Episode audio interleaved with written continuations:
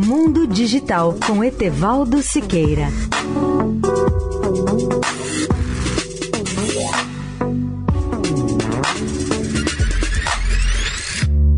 Olá, amigos da Eldorado. Volto a falar hoje da missão Chang'e E5, cujo nome é uma homenagem à deusa chinesa da Lua.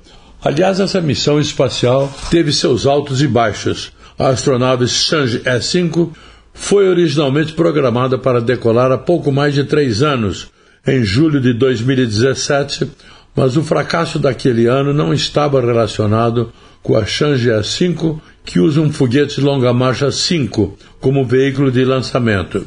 A causa do problema foi um tipo diferente de lançador, o longa-marcha 3B. O sinal verde parece, entretanto, ter sido dado. A mídia estatal chinesa noticiou há uma semana que o foguete Chang'e 5 a bordo já foi transferido para sua plataforma e realmente chegou ao dia de seu lançamento, que foi dia 24.